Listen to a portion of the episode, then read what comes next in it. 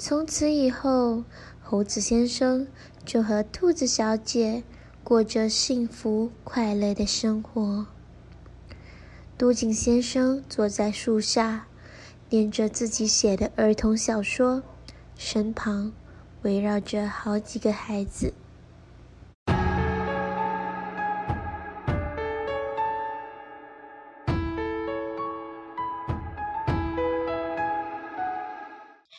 Hello，你好，欢迎回到亚洲探灵寻奇。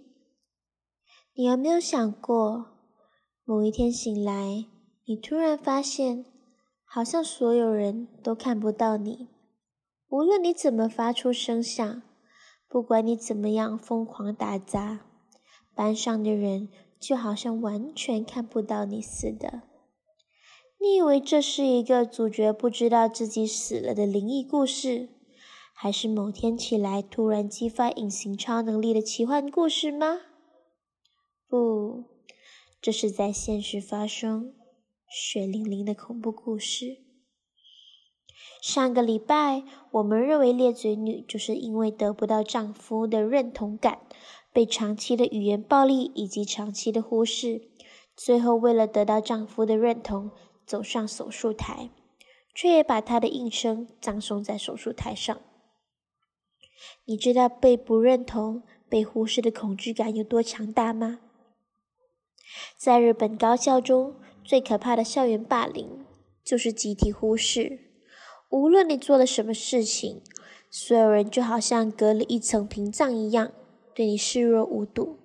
更可怕的是，这种心理上的霸凌，不像是身体以及语言霸凌那样可以找到证据。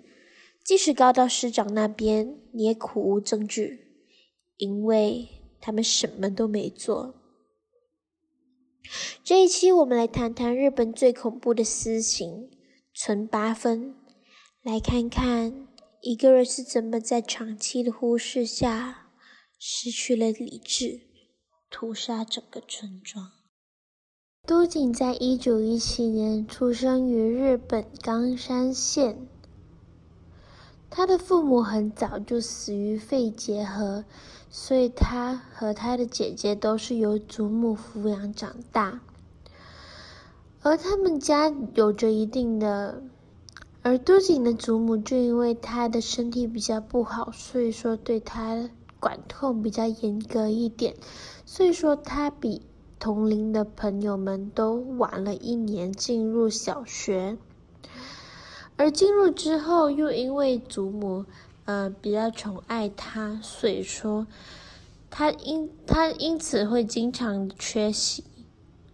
但即使是这样，他其实本身的成绩都算是不错，而他们的老师也认为他有学习方面的天赋，希望他能够继续升学。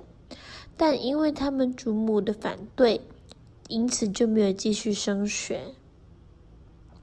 在他小学毕业之后，不久之后就得到了呃一个疾病，叫做胸膜炎，因此就被呃禁止去夏天。而他既没有去上学，也没有办法夏天，所以就只能每天嗯闲散的度日。但等到他的病情差不多好转以后，他又开始进入了补习学校里面就读。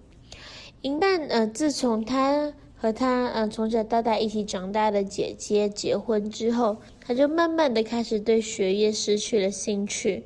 他也每天也只关在家里面，不跟其他人一起来往。而这个时候呢，他也开发了他自己另一个另一个兴趣，那就是嗯写小说。他喜欢写了。他写了一些呃适合儿童看的小说，然后就念给附近的小孩子他们去听，也因此受到了很多小朋友的欢迎。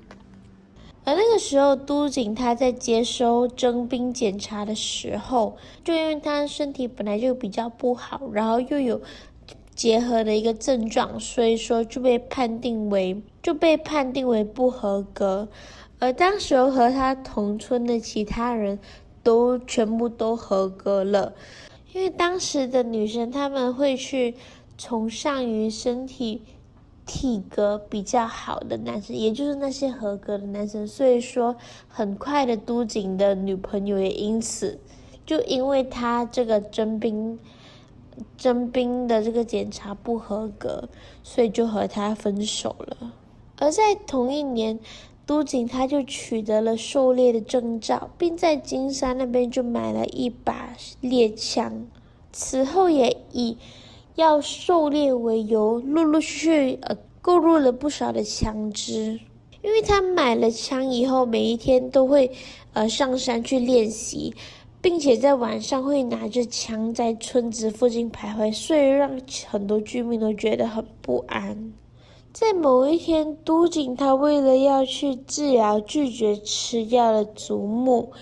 他就把药偷偷放进了味噌汤里面，却不想被他的祖母看见了，他就以为，他就以为孙子要下毒杀害他，他报了警。虽然之后证明是误会，但是警察在在呃进行资料的收集收集的时候，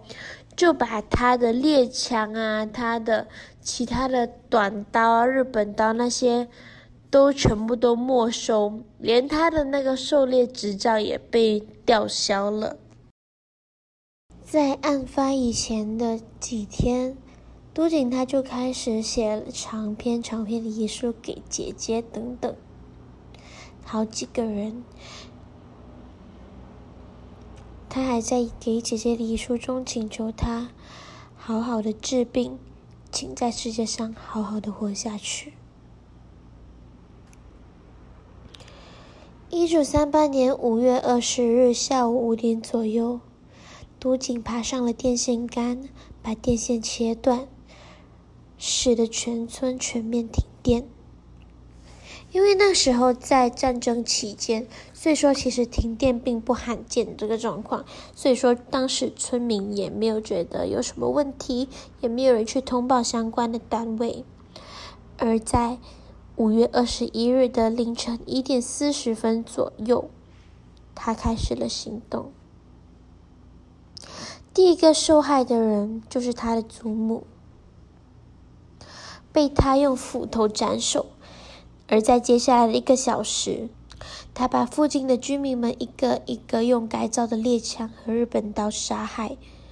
而根据幸存者的证言，都井他作案的时候都相当的冷静。对于原本就怀有恨意又向他求饶的老妇人，他会说：“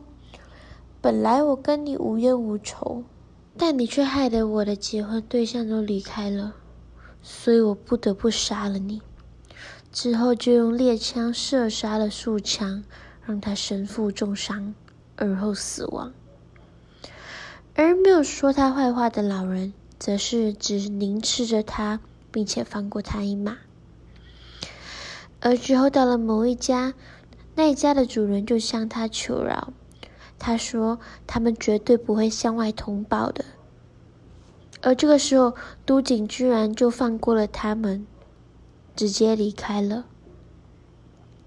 而这次被杀害的人一共有三十个人，至于轻伤和重伤的共有三个人，而有五名死者是未满十六岁的。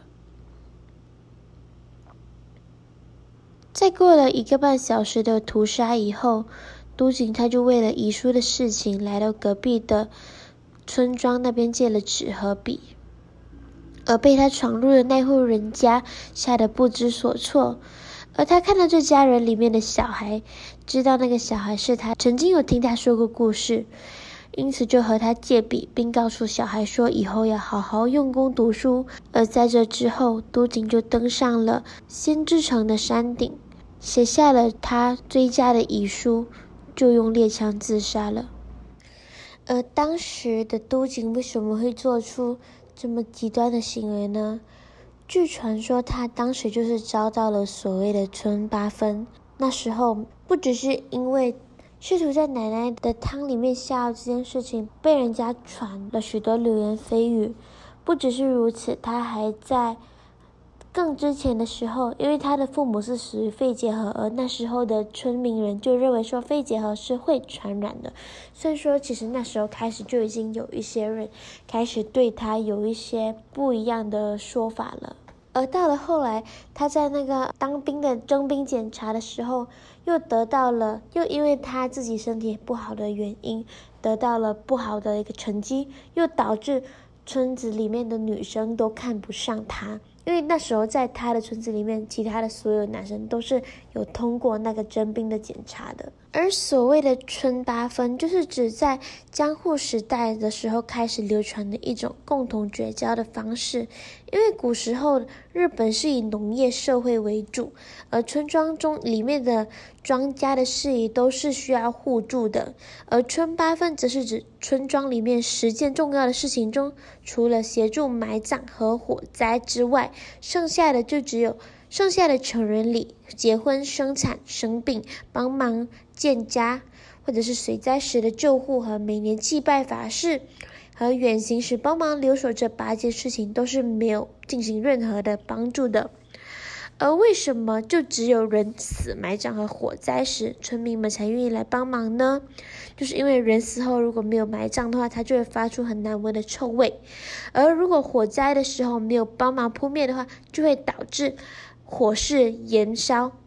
造造成他们自己的房子可能都会着火，而在古时候的农村生活里面，如果被村八分的话，就会落得连肥料跟灌溉的水源都会被断绝。而距今六十多年前，还有另一个算是比较典型的一个村八分的一个案件，就只是一个女高中生石川，她因为发现到了村庄。作假的选举，甚至连警察也有收贿，而无法进行举报，而就像朝日新闻他们那边举报而揭发他们的丑闻，而即使最后丑闻被揭发了，但接下来的发展却是他的正义导致了村里面的选举弊端被人家揭发，而这个村子里面就有大概十多个人被抓了起来，而村子里面的人就以。他让村子出糗等等的罪名，就对这一家人，就石川他们这一家人进行了村八分的霸凌制裁，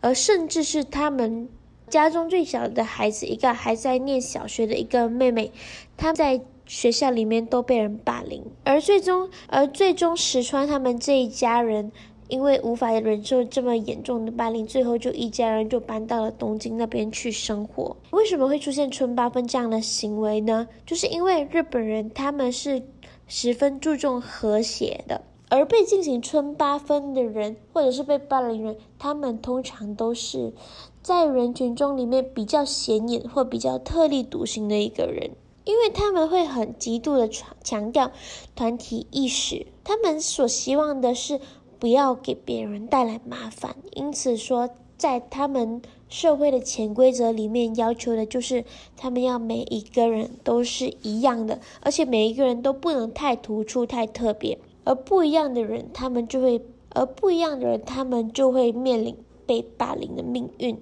那我们这期节目就到这边结束喽，我们亚洲探灵讯息，我们下周在新的一个国家，我们再见哦。拜拜。